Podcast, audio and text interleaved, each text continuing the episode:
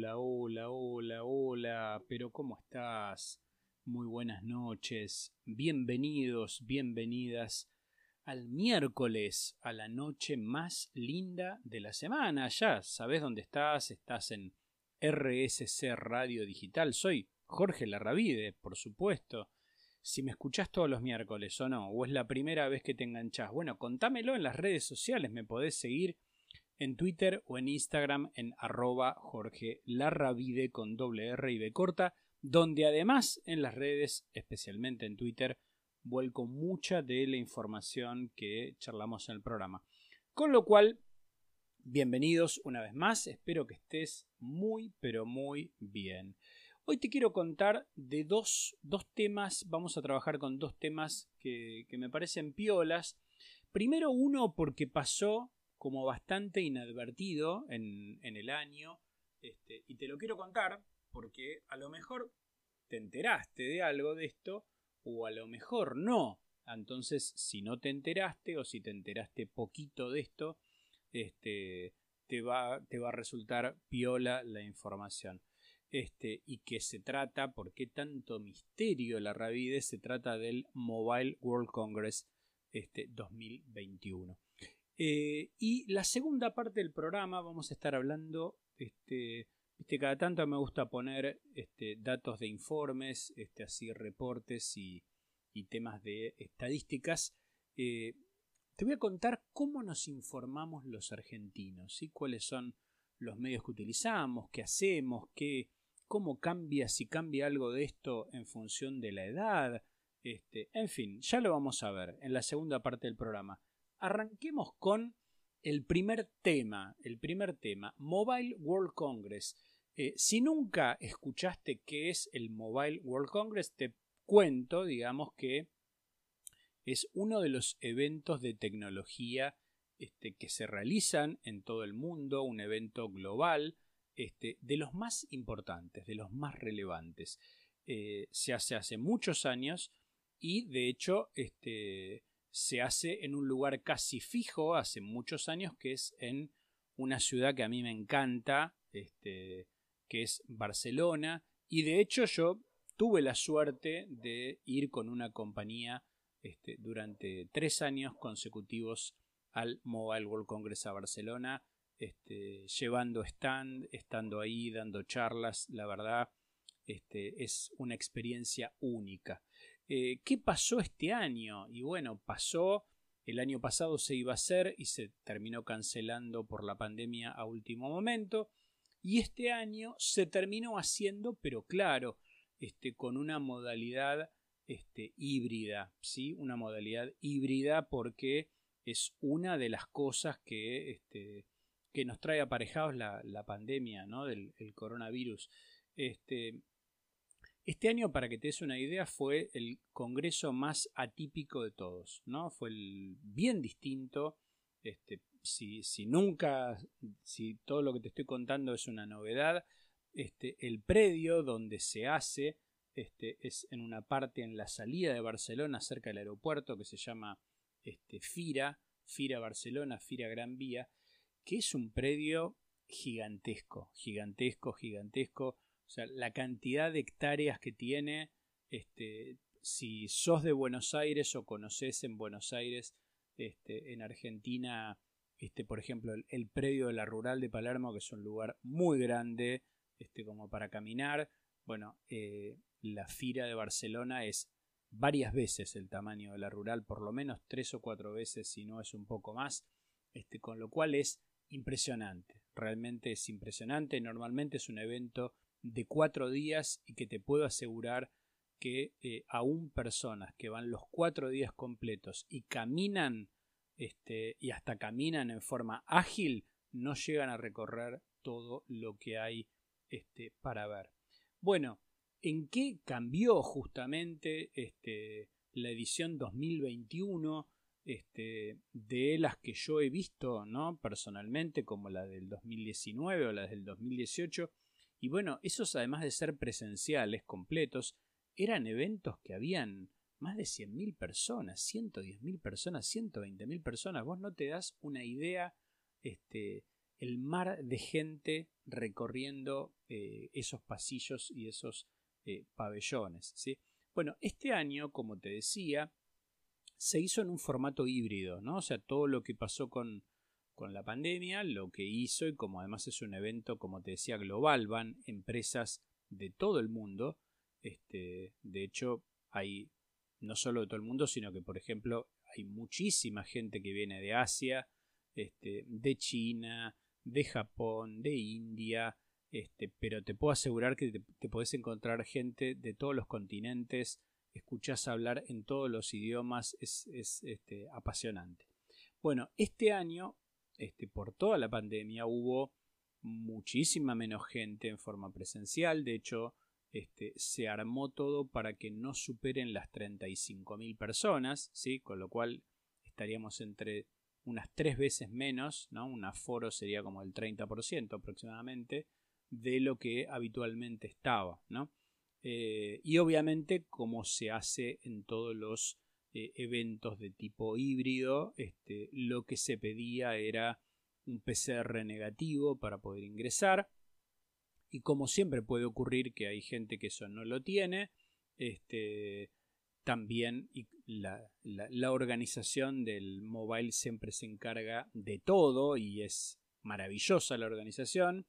Este, tenían armado un pabellón especial, específico para hacerse un PCR ahí en vivo, este, si vos no te lo habías hecho, y que en 15 minutos te daba el resultado, previo pago, por supuesto, del PCR que costaba 35 euros. Muchos controles, barbijos, este, para poder acceder, ¿sí? Pero bueno, te conté la intro de qué se trata el Mobile World Congress. ¿Qué es lo que pasó en este 2021, aún siendo híbrido, con cosas que se podían ver este, en vivo y cosas que estaban en forma remota? Bueno, uno de los temas que más se trabajó y que ya se viene planteando hace algunos años es el de la conectividad, ¿no? El hablar del 5G, que el 5G sabrás o no, no sé, sabrás o no, que en Argentina todavía estamos como lejos del 5G. Este 4G es lo que utilizamos en eh, los celulares de cualquiera de las compañías este, con las que estemos este, utilizando servicio. Este, Movistar, Claro, Personal, todas utilizamos 4G. Este, bueno, 5G es lo que ya se está utilizando en, en parte del mundo, todo lo que tiene que ver con infraestructura de las comunicaciones, la aceleración digital, la conectividad, ¿no? Eh, que esto nos lleva a otro punto importante que se habló este, en este Mobile World Congress 2021, que es la industria conectada, ¿no? Porque justamente de la mano con lo anterior, el poder tener velocidades más rápidas, conexiones más fuertes, ¿no?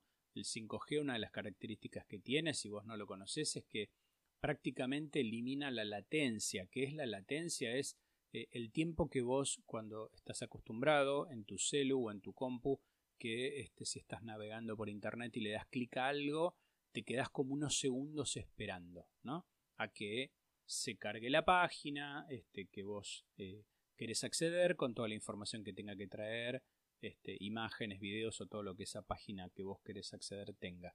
Bueno, el no tener latencia lo que hace es que prácticamente no tengas espera, ¿no? Es como que vos cliqueás y te aparece, cliqueás y te aparece. Está todo de una manera instantánea, pero instantánea real, digamos, posta, ¿no? Bueno, por eso es que eh, se está hablando que eh, la industria y sobre todo todo lo que tiene que ver con el Internet of Things este, Internet de las cosas, los artefactos del hogar que se van a conectar o que ya en, algunos países ya existen, este, que se conectan a Internet y que pueden, por ejemplo, activarse mediante el celular. En Argentina hay, eh, con tu smartphone, ¿no? En, Argentina hay algunas pequeñas cosas muy chiquititas todavía, pero este, se trata de eso, de cómo unir este, cosas, ¿no? Este, en el hogar este, y cómo vincularlo con la tecnología y la conectividad. Este, esto se puede este, hacer tanto para industrias productivas como para, eh, por ejemplo, temas de medicina. ¿no? Eh, otro de los puntos que se charló mucho en, este evento tuvo que ver con la inteligencia artificial, ¿no? que es algo que este, como disciplina se va desarrollando, va eh, aplicándose a distintos sectores, ahora en las comunicaciones, eh, para automatizar y mejorar procesos, como herramienta para prevenir ataques cibernéticos y hackeos. ¿no? Este, el desafío de todo esto es hacerlo crecer, por ejemplo, la inteligencia artificial en la atención médica, ¿no? que esto eh, alguna vez lo hemos charlado cuando hablamos de inteligencia artificial hace unos programas atrás, sobre todo para temas de diagnósticos, ¿no? porque este, te, contaba en su oportunidad que si, si, vos o una persona que conozcas estudia en la Facultad de Medicina, una de las cosas que hace es estudiar metodología de casos, ¿no? Entonces, eh, aprendés en base, aprendés a curar enfermedades en base a eh, las enfermedades que tuvieron las personas. Bueno, con la inteligencia artificial se hace algo parecido, este, se, se la alimenta, ¿no? por decir así, se le carga de información, este, eh, historias clínicas reales de personas y en base a eso aprende como si aprendiera una persona este, en la facultad de medicina. ¿no?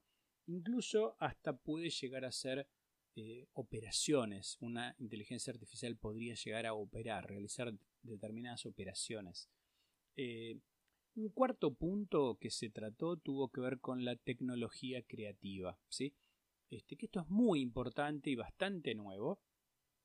Que la tecnología no solamente para el consumo del arte, ¿no? como puede ser, este, quiero este, hacer un streaming de contenidos, ¿no? Como podés escuchar música en, Spotify o, ver videos en YouTube, sino que este, también para lo que es la creación, creación de, del arte con lo digital, ¿no? Este, bueno, todo esto está creciendo, lo mismo que las, las apps y, contenidos este, vinculados con juegos. Este, nada, se está planteando justamente como este, se tuvo, están estos formatos híbridos de trabajo, presenciales, una parte presencial, una parte remoto también. Este, esto se está planteando respecto al mundo de los eventos, ¿no? Los eventos cuando la pandemia finalice, cuando todo el mundo esté vacunado y cuando ya no haya más en ningún país eh, nuevos casos ni personas que mueran a raíz de la pandemia, eh, todo esto va a volver a ser eh, como era antes, este, 100% presencial o va a permanecer un modelo híbrido que permite mayor participación de, la gente. Y el último punto que te nombro con esto, antes de irnos a, hacer una pausa, este, tiene que ver con el customer experience, con la experiencia del cliente, ¿no? El recorrido del cliente siempre te lo digo que tiene que ser simple, personalizado, atractivo, ¿no? Este, eh, la tecnología da lugar a la personalización y experiencias que son perfectas o que pueden ser perfectas, ¿no? Producto de la inteligencia obtenida de tecnologías móviles y digitales, ¿sí? El poder de los datos, la inteligencia artificial para analizar comportamientos y gustos y el futuro de una publicidad personalizada. No te me muevas de ahí. Vamos a hacer una brevísima pausa, escuchar unas lindas canciones y ya seguimos con más tecnología responsable. Muy bien, vamos con el bloque número 2 de tecnología responsable de hoy. Te estaba contando del Mobile World Congress en Barcelona y te quiero contar ahora muy rápidamente algunos de los lanzamientos, ¿no? Porque siempre es un tipo de evento, un tipo de feria, este, donde siempre hay lanzamientos y se presentan cosas nuevas, algo que se hizo muy común en, los eventos en los que yo estuve personalmente, este, pero que es muy común es que las marcas de, eh, smartphones, este, Samsung, Huawei, este, todas las marcas de, smartphones, este, LG, Motorola, utilicen el evento para hacer lanzamientos de nuevos equipos, ¿no? Bueno, esto es lo más habitual. No te voy a hablar ahora de smartphones, sino te voy a hablar de cosas un poco más raras, ¿no? Entonces, una de las cosas que se presentó está buenísimo, buenísimo para los corredores, por ejemplo, la gente que le gusta hacer running. Este, es una remera inteligente, remera inteligente. Hay una remera que se llama You Care, Care, que sería como tu cuidado, ¿no? Eh, que cuenta con un servicio para monitorear tu salud en forma remota, ¿no? Mezcla algo que hablamos este, la semana pasada justamente de los cuando hablamos de los wearables o sea, la tecnología vestible, eh, que es totalmente textil y lavable, ¿no? Entonces, lo que permite, imagínate que la remera tiene la capacidad de detectar tus parámetros este, de salud, ¿no? Tus parámetros de vida. Este, te puede hacer un electrocardiograma real, te puede analizar la respiración, puede analizar tu sudor, puede analizar el esfuerzo muscular, la temperatura de tu cuerpo, etc. Esto no solo para que vos después tengas la información en forma posterior, sino que imagínate que esto yo podría, este, se lo podría estar enviando esta información a mi médico, supongamos, ¿no? Y que mi médico en tiempo real vea este, eh, que estoy haciendo ejercicio físico, salí a correr y que este, cómo me está dando, ¿no? Bueno, otro, otra cosa que apareció que me encantó son anteojos cinematográficos. Esto a mí que me gusta el cine, las series, los N, NXT Wear G, NXT Wear G, capaces de convertirse en un cine portátil. Te permite una experiencia inmersiva, como si estuvieses adentro. Lo único que hiciste, te pusiste unos anteojos, pero es como si estuvieses en un cine este, gigantesco, ¿no? Esto está buenísimo para los gamers, para los que juegan, este, pero también está buenísimo para, como ya te decía, ver películas o ver una serie. También se presentó, y esto para mi gran amigo Guille Petruccelli, el genio más grande que hay, director de RCC Radio, la cafetera inteligente. Cafetera inteligente. A Guille que le gusta tanto el cafecito. Eh, lanzaron una cafetera que se controla con la mirada, sí, con la mirada. ¿Cómo es eso? Bueno, tiene una tecnología que se llama eye tracking, ¿no? Eye tracking, que se basa en infrarrojos, entonces eh, son pantallas que las pantallas se dan cuenta este, en qué lugar de la pantalla vos estás mirando, entonces si este, vos mirás la imagen que dice, no sé, café cortado, Por ejemplo, te prepara un café cortado, si querés un café doble con este, leche, te lo prepara, digamos, ¿no? Este, se activa con la mirada, no hay que tocar, no hay que hacer nada. Bueno, y la última que te cuento es que eh, en el evento siempre hay muchas presentaciones y hay muchos muy buenos speakers, ¿no? Dando conferencias y este año este, el que la rompió este, y que estuvo como dentro de tantos eh, speakers que, hubo fue Elon Musk, ¿no?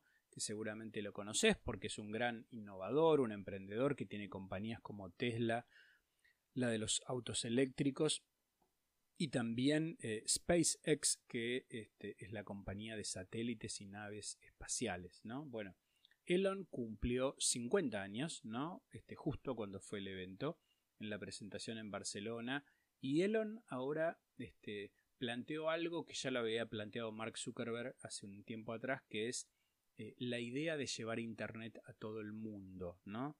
Este, ellos, por esto que te decía, por SpaceX, que lanza satélites, pero satélites que son no solo este, de, gran porte, sino que son eh, en cantidad, son eh, enormes, ¿no? Mucha cantidad. lo que dice este, Elon es que eh, va a ser como enchufarse al cielo, ¿no? Este, es así como poético. Eh, si bien van a seguir las conexiones de fibra óptica y de 5G, ¿no? Este, esto, la idea justamente es que opere con SpaceX con unos 1500 vehículos espaciales activos, 1500 satélites que ya tienen en órbita, ¿no? Y que proveen servicios de Internet en zonas de baja o media densidad. Esto ya empezó, este, ya hay unos 70.000 usuarios, que todavía es muy poquitito, pero dicen que este, van a llegar a 500.000 usuarios en solamente 12 meses. No te me muevas de ahí, vamos a hacer una pausa muy cortita, escuchar unas canciones que están geniales y ya seguimos con más tecnología responsable. Muy bien, bloque número 3 de tecnología responsable de hoy. ¿sí? Este, y te decía al principio del programa, si recién te estás enganchando, una pena, te perdiste medio programa, donde estabas? Este, Bueno, eh, hablamos la primera parte del programa del Mobile World Congress, este que es Barcelona híbrido este 2021. Y esta segunda parte del programa vamos a hablar de cómo nos informamos los argentinos. ¿Cómo nos informamos los argentinos? Bueno, lo primero para este, contarte es que eh, desde que se masificó el uso de Internet en Argentina y especialmente desde que usamos eh, celulares inteligentes, ¿no? los smartphones que son como una extensión de nuestro propio cuerpo y que lo llevamos a todos lados, eh, ya sabemos que con ambas cosas, ¿no? con Internet y con celulares inteligentes, el comportamiento de los consumidores ha cambiado y muchísimo, ¿no? Cambiado y muchísimo. Eh, y te podría preguntar, ¿no? Este, yo te lo puedo contar que hago yo, pero te lo podría preguntar a vos. Este, ¿Cuánto queda de, este, de la idea ¿no? que vos un domingo eh, comprabas el diario en papel y mientras desayunabas, tomabas mate o tomabas el, el café con las tostadas y la mermelada, este, hojeabas el diario, ¿no? Pasabas las hojas del diario o de la revista eh, dominical que, que, trae el diario que te gusta comprar. Eh, ¿Esto sigue existiendo? ¿Hay gente que todavía hace eso? ¿Con qué tiene que ver? ¿Con una cuestión de género? ¿Lo hacen más las mujeres? ¿Lo hacen más los hombres? ¿Tiene que ver con una cuestión de edad?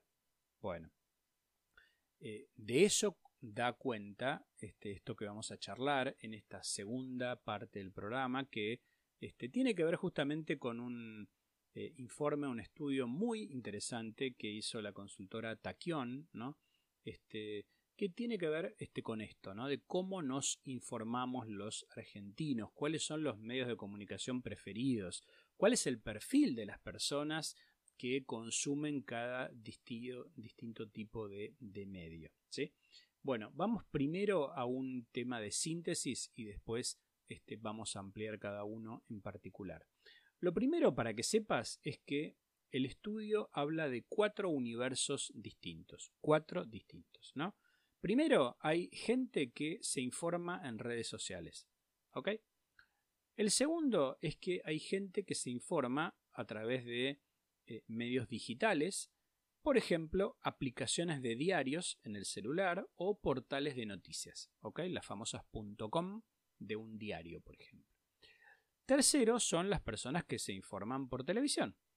Y cuarto, son las personas que se informan por radio, pero en formato tradicional, no en radio digital, ¿sí?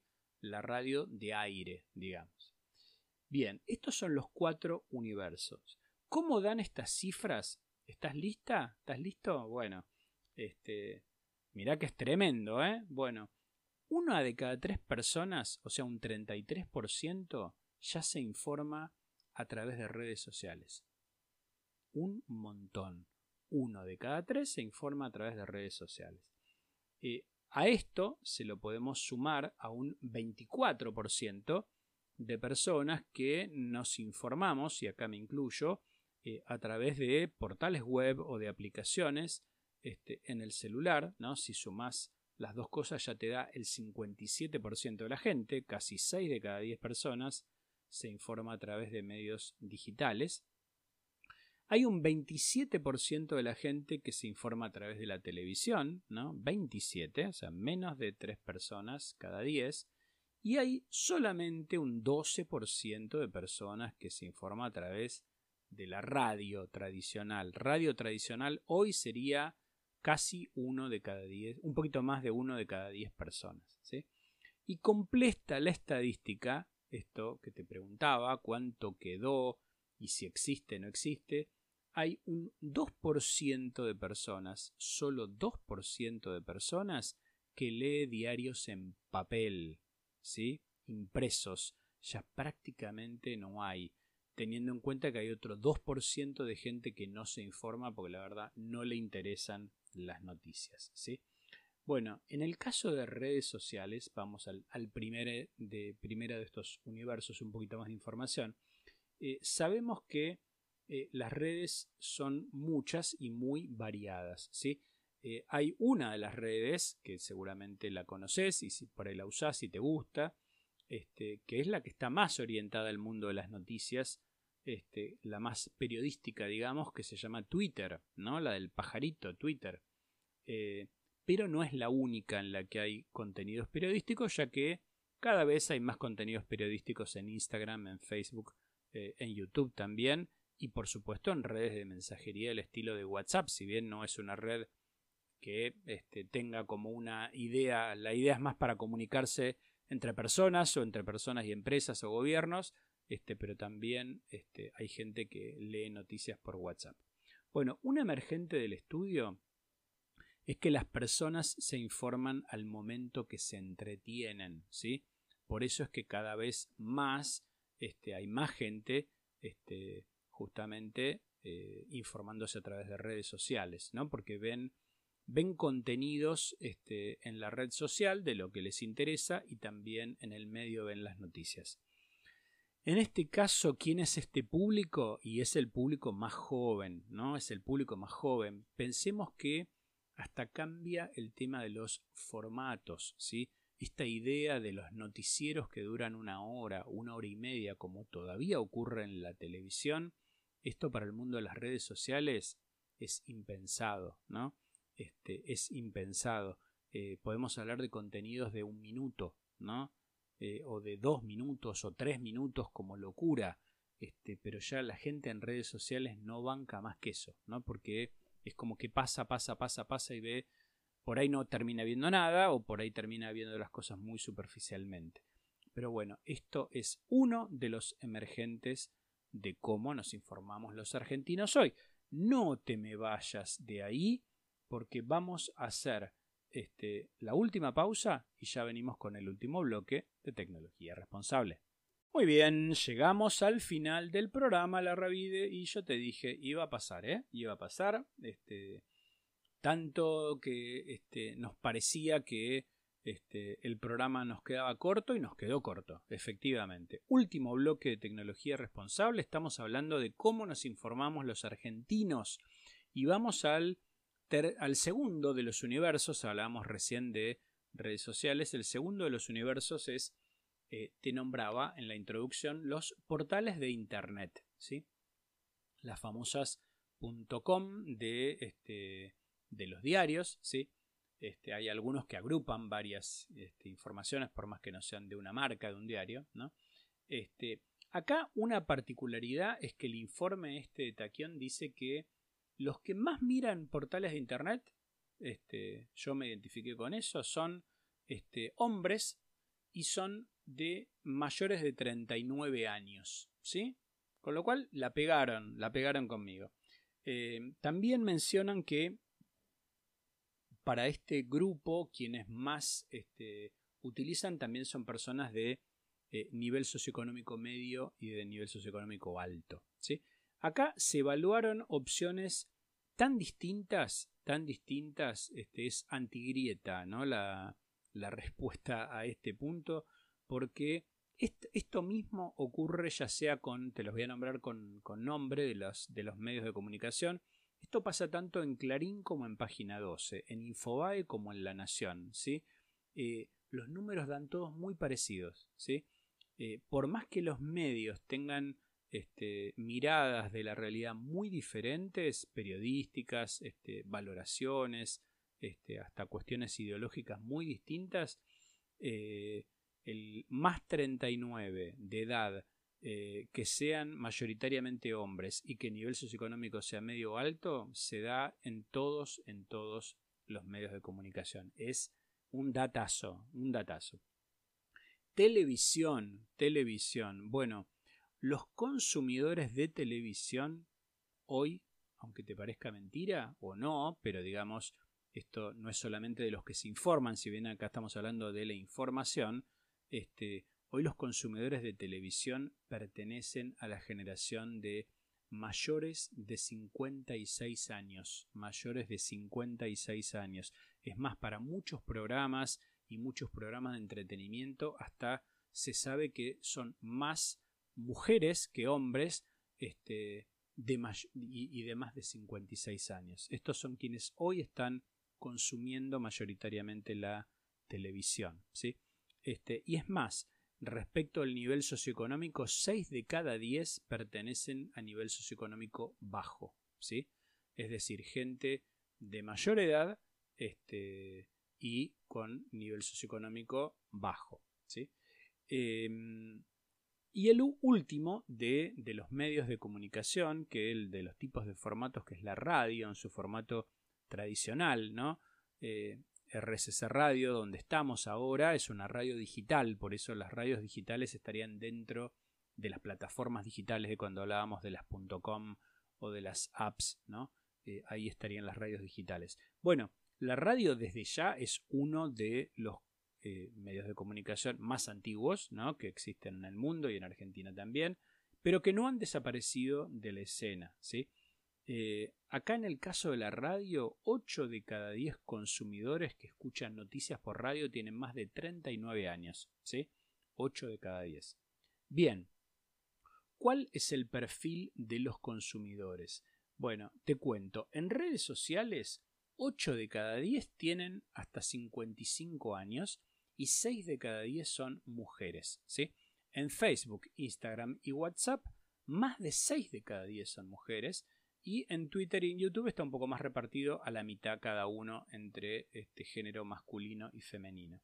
En términos de edad, en Facebook el 30% tiene más de 56 años. Tiene más de 56 años. Y te decía antes que hay mayoritariamente mujeres, ¿sí? Con lo cual, si vos este, perteneces al... Si sos mujer y perteneces al al rango etario de más de 55-56 años, seguramente utilizas y te informas más por Facebook. Eh, al revés, ¿no?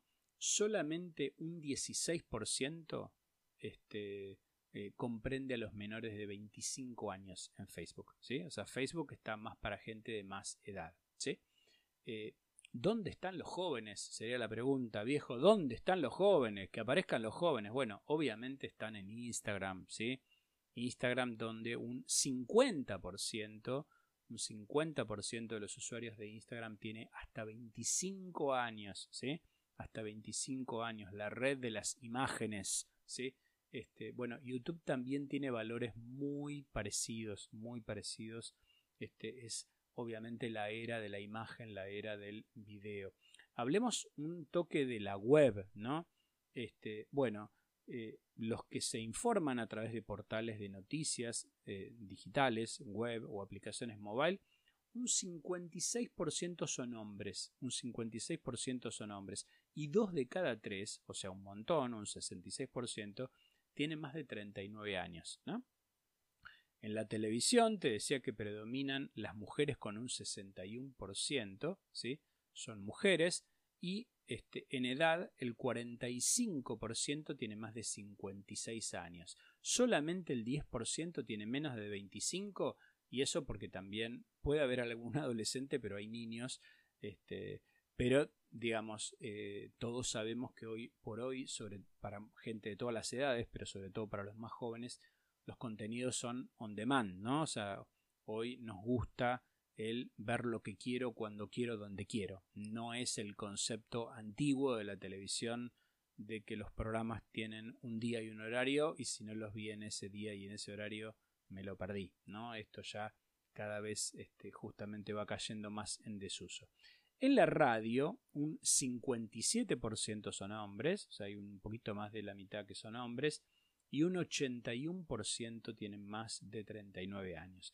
Y te quiero nombrar el último de los formatos, este, y con esto cerramos el programa de hoy, que tiene que ver con los podcasts. ¿sí? Podcast. ¿Escuchaste alguna vez un podcast?